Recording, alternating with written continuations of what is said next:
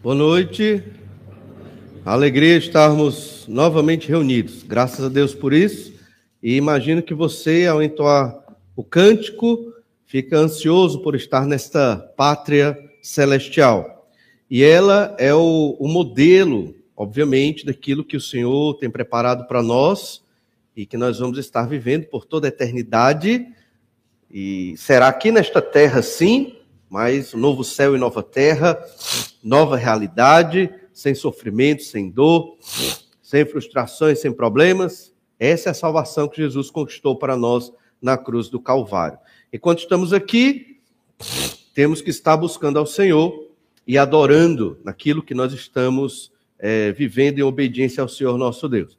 Já peço perdão pelos fungados e pela nariz entupido, não é gripe, é rinite, né? e já já passa. Muito bem, irmãos, temos estudado a Epístola de Paulo aos Romanos e começamos a estudar já o capítulo 13, do verso 1 ao verso 7. E não terminamos de ver todos os versículos, mas observamos verdades maravilhosas e temos que compreender desse texto a verdade de que a vontade de Deus é que obedeçamos às autoridades. Nós tentamos mostrar, ao ler esse texto, que nós temos que obedecer às autoridades. E essas autoridades, a quem Paulo se refere, não eram autoridades democráticas. É um negócio que choca, né? A nossa mentalidade moderna. Era um império que havia dominado o mundo ao redor do Mediterrâneo, e ali estava Israel, dividida na província da Galileia, Judeia e Samaria. A província da Judeia, onde estava Jerusalém, e eles eram oprimidos pelos romanos. Óbvio que, como falamos, os judeus tinham algumas regalias, mas, apesar disso, eles tinham que pagar pesados impostos. E se não pagasse o imposto romano, haveria é, morte, prisão, sofrimento. Mas apesar de tudo isso, Paulo diz para a igreja de Roma, na sede do império, obedeça às autoridades. Então, se hoje você acha que é difícil obedecer uma autoridade que eu não concordo com ela, você imagine ali no primeiro século essa mensagem que foi dada aos crentes. E essa é a verdade de Deus, é a vontade de Deus. Por isso nós queremos voltar, capítulo 12, verso 1, e ler esses dois primeiros versículos. Por quê? Porque eles norteiam todo o resto da epístola. Olha o que diz Romanos 12, 1. Rogo-vos, pois, irmãos, pelas misericórdias de Deus, que apresenteis o vosso corpo por sacrifício vivo, santo e agradável a Deus, que é o vosso culto racional. E não vos conformeis com esse século, mas transformai-vos pela renovação da vossa mente, para que experimenteis qual seja a boa, perfeita e agradável vontade de Deus. Em síntese, temos que nos sacrificar, apresentar nossos corpos como sacrifício vivo, mente transformada pela palavra de Deus, não podemos pensar como as pessoas deste mundo pensam, inconformados com o pecado, não devemos nos conformar com a cultura de pecado do mundo em que vivemos, e assim experimentaremos o quê? Boa, agradável e perfeita vontade de Deus. Amar o inimigo é a boa, agradável e perfeita vontade de Deus. Não estou dizendo que é fácil, que é simples, mas é a vontade do Senhor. Se ela é boa, agradável e perfeita, quem vai dizer que não é? Não é verdade? E muitas vezes na prática, é difícil amar o inimigo? É, é difícil. Mas a culpa não é de Deus, é do nosso pecado, porque o nosso pecado mancha todas as coisas e, e de, deturpa a realidade. Mas se eu amar o, o inimigo, crendo na palavra do Senhor, porque ela é a verdade, os resultados virão. Mas na minha mente, como crente, eu disser, não, não vejo que não dá, é difícil, é muito complicado, não vou viver isso, não vamos por outro caminho, vou né, buscar um atalho e não encaro a realidade, eu não vou experimentar nunca a vontade do Senhor. O inimigo aqui é o Império Romano. O inimigo deles era o Império Romano, que perseguia os crentes naquela época de modo que eles tinham que se esconder nas catacumbas ali para adorar ao Senhor. Mas apesar disso, Paulo, na parte prática desta carta, ele diz, Romanos 13, verso 1: Todo homem esteja sujeito às autoridades superiores, porque não há autoridade que não proceda de Deus, e as autoridades que existem foram por ele instituídas. Então não tem muito o que conversar sobre esse versículo. Aprendemos que devemos nos sujeitar às autoridades, todas. Né? E se for um ditador, por incrível que pareça, o Império Romano, obviamente, é um império. Eu vou me sujeitar a uma autoridade assim? Sim. Mas, pastor, que absurdo. Bem, então, como é que você interpreta esse versículo? Diga aí. Depois, agora não, né? Depois. Você vai me explicar como é que a gente vai pegar esse versículo e entender. Ah, mas eu não concordo.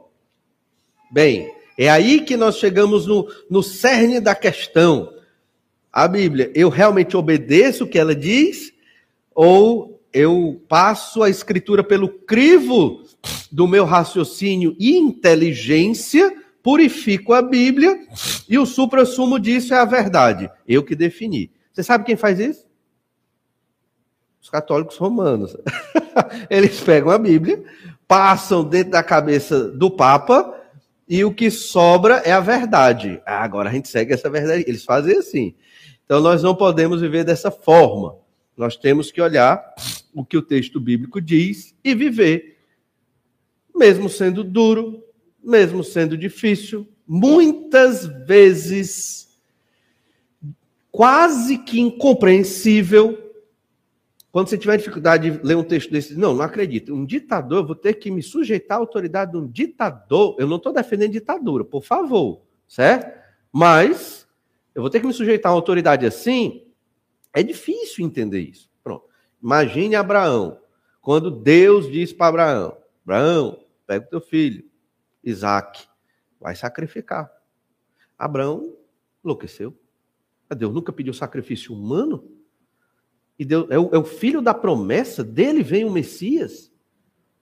Eu vou matar? Ah, mas Deus mandou. Eu vou obedecer, mesmo não entendendo.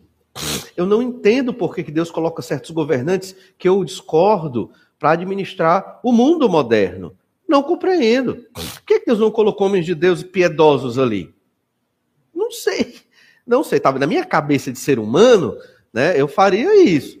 Mas quem sou eu para dizer, dizer para o Senhor quais governantes ele vai colocar nas posições que ele vai colocar? Quem sou eu? Nada. Absolutamente ninguém. Logo, nós temos que nos sujeitar às autoridades. E essa sujeição envolve obediência e respeito. Aí vem o verso 2, que está dentro dessa mesma ideia, de modo que aquele que se opõe à autoridade resiste à ordenação de Deus, e os que resistem trarão sobre si mesmo condenação. Então tem um aspecto positivo, obedeça à autoridade, e tem um aspecto negativo, quem não obedece está indo contra Deus. Ah, mas aquele tirano, ah, mas o déspota, ah, mas o imperador romano foi contra uma autoridade constituída naquela época. O que é uma autoridade constituída naquela época, né? Era na, no exército, era na espada, não é verdade? Então não tinha voto nem nada disso. Graças a Deus pela democracia de hoje. Naquela época não existia isso. Então a autoridade ali era constituída pela violência. Eles dominavam, conquistavam, matavam, pilhavam, estupravam, violentavam. Era assim. Mas foi o que o Senhor quis que acontecesse. E o, o crente obedece à autoridade. Vimos isso domingo passado. Uma segunda ideia é que nós devemos nos sujeitar às autoridades por causa da punição. Então, isso é um dado muito interessante. Verso 3: Porque os magistrados não são para temor, quando se faz o bem, e se quando se faz o mal. Queres tu não temer a autoridade? Faz o bem, terás louvor dela. Visto que a autoridade é ministro de Deus para teu bem. Entretanto, se fizeres o mal, teme, porque não é esse motivo que ela traz a espada, pois é ministro de Deus, vingador, para castigar os que praticam o mal. Logo, entendemos que a autoridade ela é serva do Senhor, e demos exemplos aqui, né? Falamos de Nabucodonosor, falamos de Ciro, até o irmão disse assim para mim depois, ah, pastor, estava fazendo boca de urna. Não, é o Ciro persa, para ficar bem claro aqui, não falamos o nome de candidato nem nada disso, é, era o Ciro persa, né? Deus usou como instrumento para, para a libertação da nação de Israel. E Nabucodonosor, Deus usou como instrumento para juízo. E Deus claramente chama os dois de servos. Então, temos que ter esse entendimento. Né? Vai vir o presidente do nosso país. Você concordando ou não, foi o que Deus botou. E aí, obediência e respeito. Obediência e respeito. É a vontade de Deus. Se você diz, se você fala contra ou algo nesse sentido, aí ou você é, é, desrespeita ou desobedece, você está indo contra a vontade de Deus. É simples. E é o que nós observamos aqui, e esse, essa autoridade tem o poder de Deus para punir. Essa autoridade nem reconhece o poder que Deus deu. É o caso de Nabucodonosor, depois ele veio a reconhecer, mas é assim que o Senhor age age na Europa, na América do Norte, aqui no Brasil, todas as partes do mundo. Agora, vem uma parte interessante. Isso não significa que pessoalmente eu não possa discordar de uma autoridade constituída. Eu devo obedecer e eu devo respeitar, mas eu posso discordar numa perspectiva humana em que eu vivo. É lícito eu discordar como era lícito a, a igreja daquela época discordar das práticas romanas. Entende? Mas discordar é uma coisa, ir contra, é, no sentido de desobedecer, desrespeitar ou algo nesse sentido, é outra coisa. Então nós temos que fazer as diferenças. Polarizamos as coisas no nosso país, no mundo de modo geral, e desrespeitamos as autoridades constituídas. Né? Não importa qual é a autoridade, até porque é, é, no estado é uma, no outro estado é outra, no, na, no governo federal é outra, no municipal é outra, as ideologias mudam, os partidos mudam, e aí?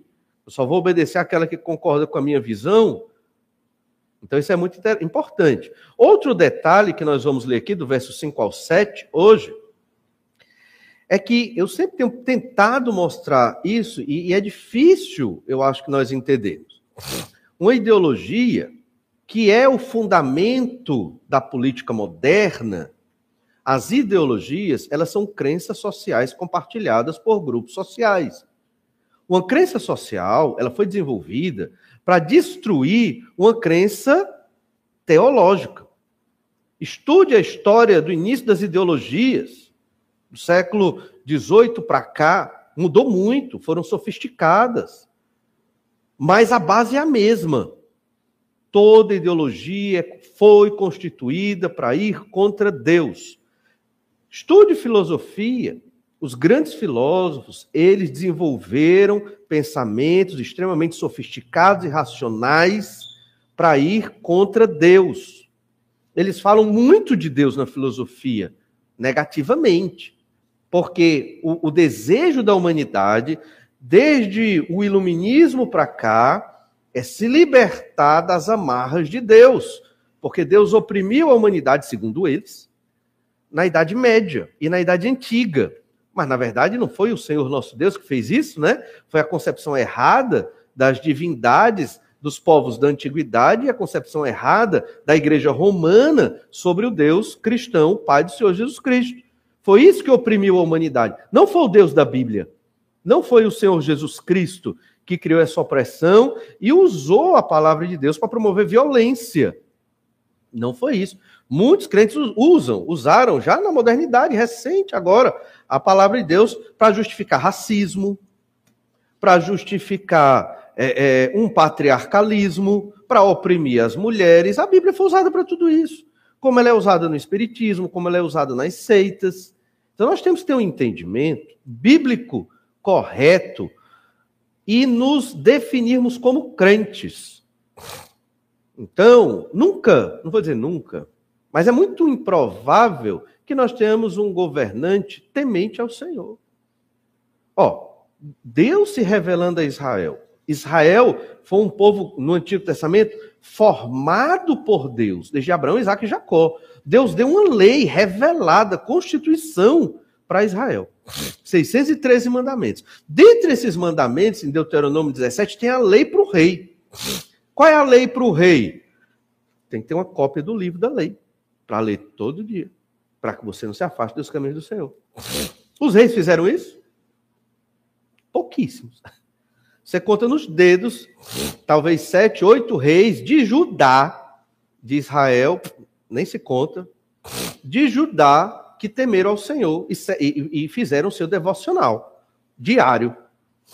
Então, Israel, naquela época, você imagina hoje, você acha, honestamente, que vai, vai chegar um homem de Deus, com um coração transformado, arrependido dos seus pecados, temente ao Senhor, obediente à Escritura, para governar nossa nação?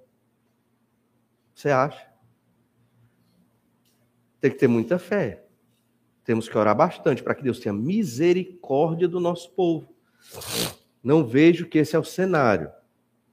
E então, aprendemos um terceiro e último aspecto aqui, do verso 5 ao 7, é que nós devemos nos sujeitar às autoridades por causa de Deus, não por causa das autoridades. Ah, eu vou me sujeitar a essa autoridade porque segue a ideologia que eu quero. Ih, mas eu sou crente, eu tenho ideologia? Não tem ideologia. Porque a ideologia é uma crença social. Minha crença é teológica. Por que teológica? Porque é em Deus. Minha pátria está nos céus. Acabamos de cantar. Espero que você creia nisso, porque está na Bíblia. Jesus é o rei. Então, eu obedeço ao Senhor Jesus Cristo. E por que, eu obedeço às autoridades? Como Nabucodonosor, Ciro, os imperadores romanos e os presidentes eleitos pelo voto do povo hoje, por causa de Deus. Isso aí, isso aí é uma coisa que tem que ficar muito claro. Por que os crentes não obedecem essa verdade?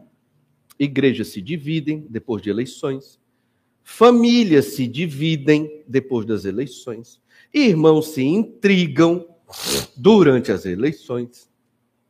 Entende? E aí, quando você vai, qual é a boa, agradável, perfeita vontade de Deus? É amar o meu inimigo.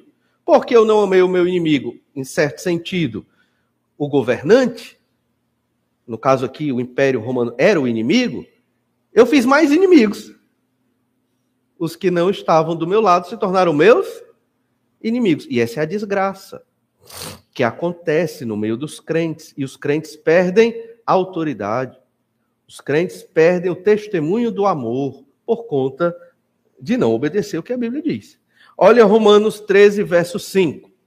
É necessário que eles estejais sujeitos não somente por causa do temor da punição, mas também por dever de consciência. Então, não somente por causa do temor da punição, também, isso é, eu tenho que obedecer, porque senão vou ser punido, mas por, por dever de consciência. Consciência, que consciência é essa?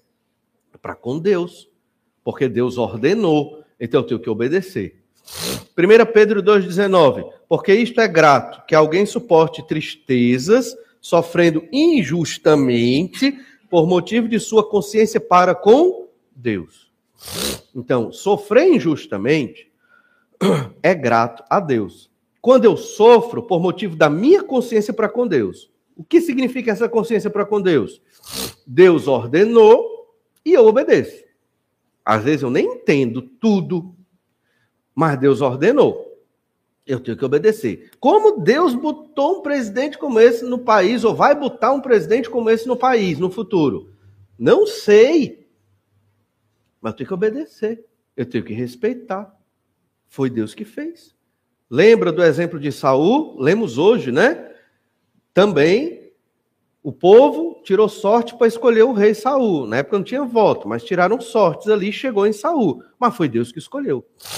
O povo pediu um rei segundo as outras nações, o que não era correto, mas foi Deus que escolheu. Percebe? Sempre por trás está o Senhor nosso Deus, nós devemos obedecer. Então, sofrer injustamente faz parte do nosso ministério como crentes no Senhor Jesus Cristo. Vai ser eleito um presidente, você discorda. E aí? Sofra, né? Mesmo na sua discordância, e faça o seu papel como crente bem feito. Obediência, respeito às autoridades, para que você tenha um testemunho maravilhoso para proclamar o evangelho aos perdidos, que é mais importante do que defender qualquer partido político ou ideologia. Esse texto de 1 Pedro 2,19 se refere ao relacionamento senhor e servo, certo? Mas o princípio se aplica em tudo na nossa vida, o de estarmos sofrendo injustamente por temor a Deus, por causa da nossa consciência para com o Senhor. Se Deus mandou, eu não preciso de ninguém me cobrando, eu vou lá e obedeço. Olha Romanos 13, verso 6. Por esse motivo também, pagais tributos, porque são ministros de Deus, atendendo constantemente a este serviço. Isso aqui foi muito difícil para a época. Muito pesado. Eu vou pagar imposto para o Império Romano? Eles estão me oprimindo, tomaram a minha terra. Eles pegam a maior parte da minha colheita. Eu tenho que pagar imposto para esse povo. Então as nações ficavam, elas só se subordinavam por causa da força militar do Império Romano, que era enorme e crescia cada vez mais. O Império Romano era muito esperto. O Império Romano, Roma era pequena, ela não tinha a quantidade de soldados para dominar todo o Mediterrâneo, as terras ao redor do Mediterrâneo. Então o que é que eles faziam? Pegavam, conquistavam um povo pacificamente, muitas vezes, ou é, é, pelo poder do exército, e daquele povo eles pegavam e escolhiam jovens que seriam treinados para suas legiões.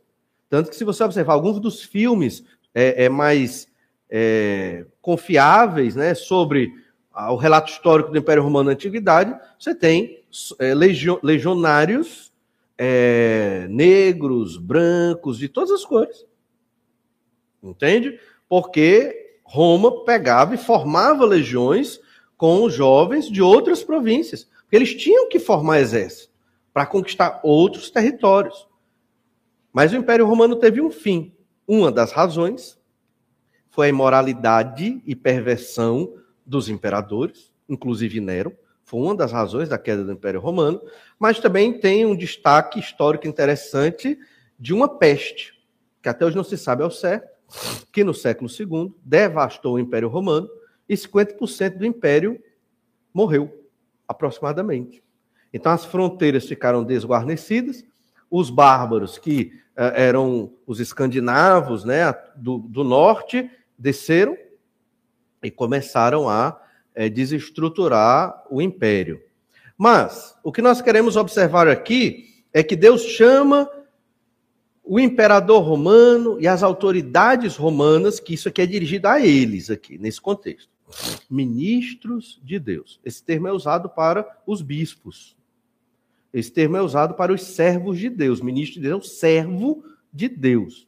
Então, aquela autoridade romana que estava ali, o governador Pilatos, por exemplo, que mandou crucificar o seu Jesus Cristo, era autoridade de Deus e Jesus respeitou. Isso é muito interessante. Enquanto Jesus estava preso, calado, Jesus permaneceu calado. Quando Pilatos o instigou a falar, ele disse: Ó, oh, sua autoridade você só tem porque Deus deu. Deus deu autoridade para Pilatos, governador romano, matar Jesus. E Jesus ficou calado e se deixou matar. Porque ninguém tiraria a vida do Senhor se ele não quisesse entregá-la. Não é verdade? Esse é o exemplo para nós. São exemplos extremos, irmãos. Nem se compara à realidade que nós vivemos no Brasil. E por muito pouco, nós desrespeitamos a autoridade constituída por Deus. Ignore o voto democrático. Para nós, crentes, isso é o que a gente tem que entender. Não interessa se estamos numa democracia, se estaremos numa ditadura ou não, se estamos vivendo tranquilos ou se teremos perseguição. Esse cenário e contexto, eu sei que interessa no sentido de é mais sofrido ou é mais tranquilo. Mas aos olhos do Senhor, não nos interessa. Porque o que é que Deus quer de nós? Obediência, adoração, quer seja num tempo tranquilo, quer seja no tempo de perseguição. Embora muitos achem que na perseguição será mais difícil, talvez numa perseguição a igreja triunfe muito mais do que no tempo tranquilo. Porque na tranquilidade, nós cristãos nos acomodamos, ficamos relaxados, vida boa, mansa, tudo ok ali, e aí não rendemos o que Deus quer que nós rendamos. Na perseguição, o crente fica mais alerta, mais ligado, busca o Senhor mais, porque está sofrendo. A gente tem esse problema, a gente busca mais Deus quando está sofrendo, né? Quando está tudo bem, em abundância, a gente esquece de buscar o Senhor. É o coração do pecador, né? Aí quando você passar pelas dificuldades, lembra disso. Rapaz, eu acho que é porque eu tenho que buscar mais ao Senhor. Deus me deu tanta abundância, eu não busquei, agora é o momento de buscar o Senhor nosso Deus. Mas lembre-se disso. Ministros de Deus, atendendo a este serviço, pagar o imposto era muito duro para os judeus. Era muito duro para os cristãos também. Os cristãos não eram ricos naquele período. Era um povo simples, em todas as províncias do Império Romano. Logo, ainda tinha que pagar imposto, e o, e o que é que Deus quer de nós? Pague o imposto. Em Lucas 23, verso 1 e 2, tem um exemplo aqui é, do Senhor Jesus Cristo. Lucas 23, verso 1 e 2. Levantando toda a assembleia, levaram Jesus a Pilatos. E ali passaram a acusá-lo dizendo: Encontramos este homem pervertendo a nossa nação, vedando pagar tributo a César e afirmando ser ele o Cristo Rei. Cristo vedou, impediu alguém de pagar imposto a César? Hum? Pelo contrário, ele pagou o imposto. Mas imagine hipoteticamente se Jesus tivesse seguido a retórica dos zelotes e dos judeus rebeldes e revolucionários ao Império Romano naquela época, essa acusação seria verdadeira. E eles teriam um motivo para matar Jesus. Você percebe? Irmãos, não vamos dar motivo para os incrédulos escarnecerem de nós. Não vamos dar motivos para os pecadores perdidos falarem mal dos crentes da igreja de Jesus. Não nos envolvamos nas questões desta terra. Entende? Porque foi o que Jesus fez. Você percebe a analogia como é muito precisa? Eles criaram falsas acusações para condenar Jesus. E uma delas era: ele é contra César, impede as pessoas de pagar imposto. Imposto para o romano era sagrado, para o Império Romano. Mas Jesus não fez isso, ele pagou o imposto, dando exemplo. Então, se hoje, na modernidade, nós, não vou nem falar de imposto, porque isso aqui eu acho que não tem problema para a nossa vida hoje na modernidade.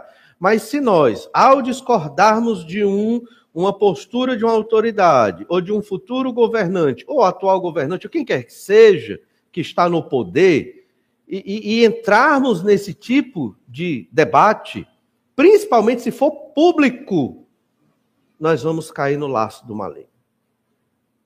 Entende? Vamos perder o testemunho.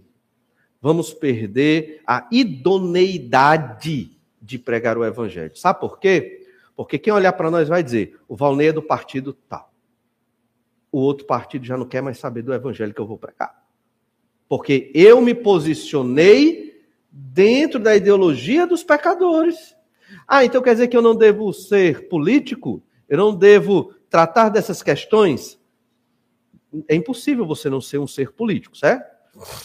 Estamos numa sociedade e você tem que se posicionar, você tem que votar. No entanto, a gente tem que fazer isso com muita sabedoria, entendendo o que é prioridade na nossa vida hoje. Nossa pátria está nos céus. Jesus, como ele foi cuidadoso ao pagar o imposto, porque ele sabia. Se ele não pagasse, o imposto romano é injusto, porque é um imposto de guerra, né? Eles dominaram, eles era um imposto abusivo, era um imposto alto, era, é, eles eram obrigados, não tinha. Então, assim, numa perspectiva civil, caberia uma revolução e contra, combater, porque está tirando o dinheiro da minha família, e eu, e eu tenho eu quero os meus direitos e tal. Caberia. Mas na ótica do Senhor, o povo de Deus não deve ser assim. Entende? E é isso nós que temos que incutir na nossa cabeça, certo? Sabe por quê? Porque nem o partido tal, nem o partido, o outro partido, nem o, o governante tal ou outro governante vai resolver as questões desta nação. Não vai. Né? Eu, é, as décadas vão passando, as coisas melhoram um pouquinho pior, melhora um pouquinho pior. Nem sei se melhora tanto. Estão entendendo? E se colocamos as expectativas nas melhoras da sociedade, nossa pátria está no céu mesmo. Então, nós temos que é, focar o nosso objetivo de vida. O que é mais importante? O que é realmente que Jesus valoriza? E, e claramente aqui Jesus não queria se envolver com as questões políticas da Judéia. Isso é, leia, se você tiver assim, gás e tempo, leia bem os evangelhos, leia as epístolas e procure onde os crentes, principalmente os líderes, apóstolos, o Senhor Jesus Cristo, se envolveu nessas questões. Você não vai encontrar. É por isso que pregar o evangelho para algumas pessoas não, não é interessante. Ouvir a palavra de Deus para algumas pessoas não, não é atraente. Sabe por quê? Porque sempre que a gente fala da Bíblia, a gente fala de coisas esquisitas, coisas distantes desse mundo, coisas de outro mundo mesmo. Isso aqui é uma realidade divina é, é do Senhor, não é humano. Então, quem não creu em Jesus tem dificuldade de apreciar e de gostar, porque é muito estranho. É muito estranho. Eu sofrer, eu não discordar de um, de um governante, quer discordar até posso, mas eu não me opor a um governante, eu, eu por que não? Né? Quantos direitos civis foram conquistados? É verdade, e Deus usa né, pessoas para isso.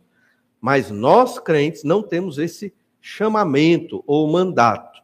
Então, temos que entender a verdade de Deus e nos comprometer com ela se queremos experimentar a boa, agradável e perfeita vontade de Deus. Discordo, pastor. Discordo tudo que você está dizendo. Ok. Não reclame depois. Lembre-se, você fez uma escolha e você vai pagar por ela. Problema é que às vezes você paga anos por uma escolha errada que você fez contra a vontade de Deus, aí sofre e não sabe por quê. Então, entenda. Quem vive no regime da lei de Deus, a palavra revelada, será abençoado. não estou falando de ter dinheiro, de ter bênçãos do Senhor. Se a instrução é clara, e eu não quero seguir, então se prepare. Você está indo contra a vontade revelada do Senhor, o Criador do céu e da terra. Eu sigo, porque estou é, tentando ser inteligente, estou né? aprendendo. Então, se você quer aprender também, é isso que a Bíblia diz. E o verso 7: Pagai a todos o que lhe é devido, a quem tributo, tributo, a quem imposto, imposto a quem respeito, respeito. A quem honra, honra. Aqui a ideia, nós aplicamos esse texto quando vamos homenagear as pessoas. Não está errado, mas esse texto é especificamente para as autoridades romanas. É para o imperador romano. Eu tenho que respeitar, eu tenho que pagar o tributo, eu tenho que obedecer, eu tenho que honrar. É a autoridade constituída. Mas, como eu falei, na semana passada, mesmo crentes em Jesus, não significa que nós vamos obedecer tudo que as autoridades nos ordenam. Então, existem questões que nós devemos desobedecer. A questão é: o que, que eu devo desobedecer de uma autoridade constituída? E nós temos alguns princípios bíblicos básicos aqui. Um princípio bíblico está lá em Êxodo, capítulo 1, do 15 ao 16, e o verso 17, que fala das parteiras hebreias que no momento em que Faraó exigiu que fossem mortos, né, a, a, a, os meninos que nascessem é, do povo hebreu, as parteiras desobedeceram. E a desculpa delas foi uma desculpa bem furada, né? As mulheres hebreias são muito férteis. Quando a gente vai, o menino nasceu, foi muito rápido, eu nem vi. Olha a, a conversa das parteiras. Êxodo 1, verso 15. O rei do Egito ordenou às parteiras hebreias, das quais uma se chamava Sifá, Sifrá e outra Puá, dizendo: Quando servirdes de parteira, as hebreias examinai. Se for filho, matai, mas se for filha, que viva. As parteiras, porém, temeram a Deus e não fizeram como lhes ordenara o rei do Egito. Antes deixaram viver os meninos. Princípio. Quando eu tenho que escolher salvar uma vida, eu desobedeço o governo constituído. Esse é o princípio. Para salvar uma vida. Entendem? Se é para salvar uma vida, eu desobedeço a lei. Se é para salvar uma vida, de uma maneira muito clara. É um princípio bíblico, ético, muito claro aqui, e, e se aparece em outros textos da Escritura. Então eu desobedeço. Correndo risco de punição, de perder um emprego, outra coisa mais. Mas eu vou salvar uma vida. Então, o governo constituído não tem poder sobre mim. Eu tenho liberdade dada pelo Senhor para ir contra esse governo. Se eu for salvar uma vida. Outro exemplo é o dos amigos de Daniel, lá sobre a opressão de Nabucodonosor, sendo chamados para adorar um ídolo que o próprio rei constituiu. Nabucodonosor erigiu uma estátua de ouro, provavelmente contra a revelação de Deus, porque Deus, no capítulo 2, havia dito que ele era a cabeça de ouro, mas depois dele vinham os peitoral e os braços de prata, referindo-se a outro império que viria, o Império Medo-Persa, e que não tinha chegado ainda. Nabucodonosor pega e diz: Não, o meu reino será milenar, para sempre. Fez toda uma estátua de ouro, para representar sua discordância da revelação de Deus. E obrigou todos os governantes e a corte a se prostrar em adoração a ele. Tocou uma música e todos tinham que se prostrar diante da estátua. Alguns dizem que era Marduk, um deus babilônico. Outros dizem que era o próprio Nabucodonosor, a estátua dele. Do mar de pessoas que ali estavam, três ficaram de pé e desobedeceram à autoridade constituída. Muito provavelmente eles obedeceram em tudo a Nabucodonosor, do que Nabucodonosor pediu para eles fazerem. Eles estavam na corte de Nabucodonosor, eram servos daquele imperador. E engoliram muito sapo. Sofreram, né, muitas situações difíceis para crentes da velha aliança, crentes no Messias, no Senhor Jesus ali na velha aliança. Mas quando chegou num ponto extremo, adore esse ídolo, aí eles dizem, não, isso não, isso não vamos fazer. Daniel 3,17. Se o nosso Deus, a quem servimos, quer livrar-nos, ele nos livrará da fornalha de fogo ardente e das tuas mãos, ó Rei. Se não, fica sabendo, ó Rei, que não serviremos a teus deuses, nem adoraremos a imagem de ouro que levantaste. Estamos prontos para a fornalha. Estamos prontos para receber a punição. Pode dar a punição, mas não obedeço. Não vou adorar um Deus feito por mãos de homens. Quando é que desobedecemos as autoridades? Para salvar uma vida e contra a idolatria, para não adorar outros deuses. Os cristãos na época do Império Romano eram mortos porque eles eram levados a adorar a imagem do imperador. Era muito simples. Eles tinham chegado diante da imagem do imperador com o um incenso, queimar o incenso, tinha um foguinho em frente à imagem do imperador, queimava ali o incenso e dizia: né, César é Senhor. Pronto. Só isso. Só isso. Não era morto. Mas se ele dissesse Jesus é o Senhor, era morto. E aí? Né? Só falar uma frasezinha, você volta para sua casa, dorme com sua família, fica bem. Não fala essa frase de que Jesus é o Senhor, você seria condenado na época do Império Romano que Paulo escreveu. Lembra quem era o imperador nesse período? Era Nero. Na época de Nero, Paulo escreveu esse texto em que nós devemos obedecer, respeitar, honrar, pagar um imposto financeiro para as autoridades. Não era qualquer autoridade, irmãos, era Nero. Mas se Nero exigisse que um cristão o adorasse, o cristão dizia: Não, não adoro. Pode me matar. Estou né? pronto para a morte. É nesse ponto que um crente desobedece uma autoridade. Não é por qualquer coisa, percebe? E ainda, os apóstolos. Os apóstolos, eles desobedeceram a autoridade do sinédrio, constituído ali pelos judeus, quando foram impedidos de pregar o evangelho. Atos 5, 28. Expressamente vos ordenamos que não ensinasseis nesse nome. Contudo, enchestes Jerusalém de vossa doutrina. Quereis lançar sobre nós o sangue desse homem?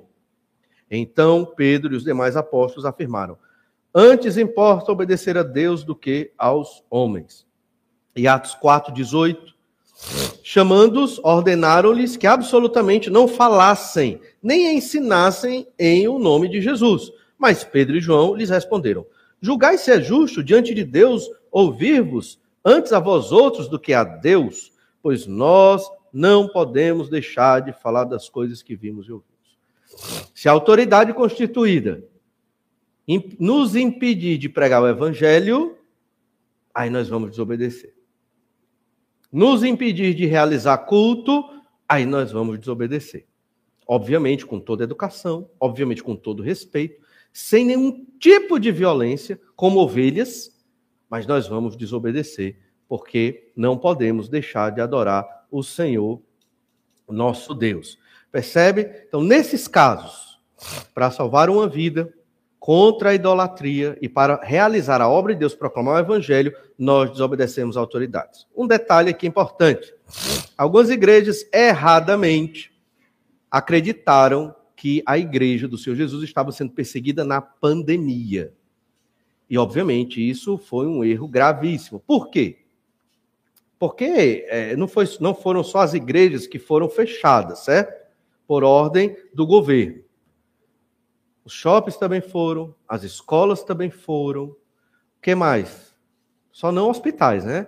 Mas tudo, universidades, comércio, tudo foi fechado. Então, isso não caracteriza uma perseguição contra a igreja. Foi uma questão realmente de, de, de, uma questão de saúde global. Não foi nem só no Ceará, nem só no Brasil, foi no mundo. Aí, obviamente, muitas tensões, né? Não precisa aprender, precisa aprender, aprender no sentido de lockdown, né? Olha, daqui a 5, 10 anos a gente vai entender melhor tudo que nós passamos. Mas ninguém nunca passou por uma pandemia. Então, muitos erros ou acertos acontecem. Né? Quem passou por uma experiência dessa? Então, estamos nos adequando ainda, voltando à vida real. Mas só para a gente ter a razão para colocar as coisas no devido lugar. Por quê? Porque se um dia o governo constituído, quem quer que seja, de qualquer ideologia que seja, a gente sabe que tem ditadura de esquerda e ditadura de direita, tem ditadura de todo lado, e que o evangelho foi perseguido por vários tipos de governos. Então, nenhum é pela igreja, e, e nem sei se é para ser. A igreja do Senhor Jesus tem a sua missão. E aí, irmãos, ore. Oremos, nos preparemos, porque se um dia um governo constituído no nosso país nos impedir de realizar culto, nós viremos realizar o culto. Certo? Aí o pastor vai ser preso. Aí os irmãos mandam comidinha lá na cadeia. Eu vou me dedicar à leitura e à escrita os irmãos ajudam né, no que puder, porque o pastor vai ser preso. Isso vai acontecer. Como também se desobedecer outras questões é, mais periféricas, às vezes, que existem, é possível, né? Pastores, obreiros tenham dificuldades nesse sentido. Mas, fora disso que está sendo colocado aqui, nós temos que obedecer às autoridades, certo? não tem razão para desobedecer ou para desrespeitar. Lembre-se, não deixemos que a sociedade das trevas use essas coisas contra nós. Lá em Atos 23, verso 2, Paulo, ele cometeu um erro. Ele falou mal de uma autoridade. Porque ele não atentou que era o sumo sacerdote. Olha bem.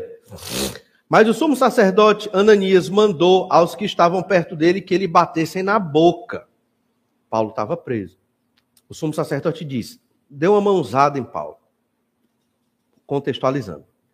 E deram uma mãozada na boca do apóstolo, porque ele estava falando da verdade de Deus. Olha o verso 3.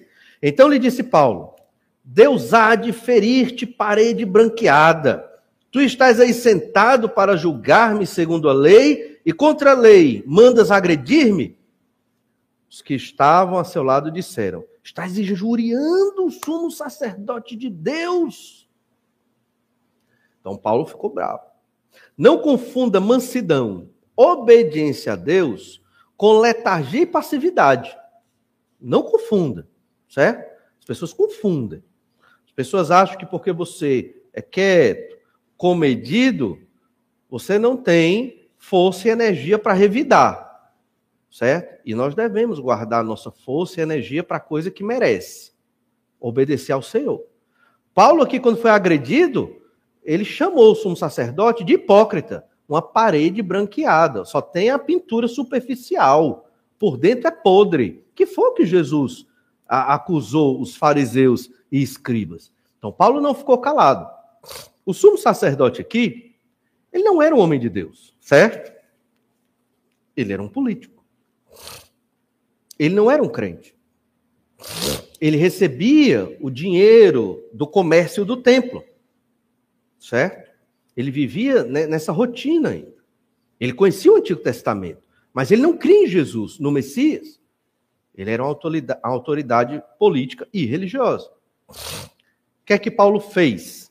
Atos 23, verso 3. Então lhe disse Paulo. Ah, perdão, isso nós já lemos. Atos 23, verso 5. Respondeu Paulo: Não sabia, irmãos, que ele é sumo sacerdote, porque está escrito: Não falarás mal de uma autoridade do teu povo. Princípio que Paulo colocou na Epístola aos Romanos, capítulo 3, do 1 ao 7. Princípio que vem desde o Antigo Testamento. Não falarás mal de uma autoridade do teu povo. Esse sumo sacerdote era um incrédulo, não temia Deus. Vivia do comércio do templo, como os sumos sacerdotes, e não cria em Jesus. Mas Paulo se retratou, porque percebeu que falou mal de uma autoridade constituída por Deus, o sumo sacerdote. Percebem? Nem mal nós devemos falar. Entende? nem mal nós devemos falar. Respeitar a quem honra, honra, e nós devemos dar honra às autoridades. Porque elas merecem?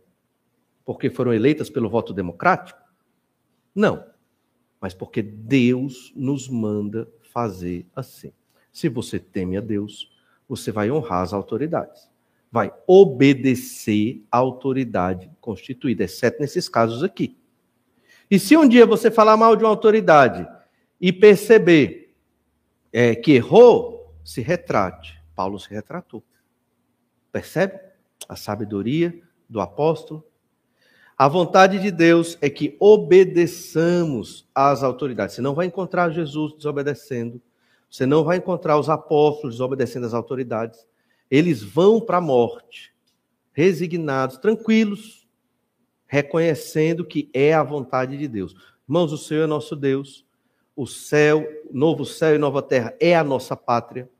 Essa luta da sociedade, luta e guerra de ideologias e de crenças sociais, não é a nossa luta, não é a nossa guerra, mas se entrarmos nesta seara, nós vamos prejudicar a proclamação do Evangelho, vamos prejudicar o desenvolvimento da igreja do Senhor Jesus Cristo não seremos uma bênção uns para os outros. Vamos orar, pedir que o Senhor nos abençoe.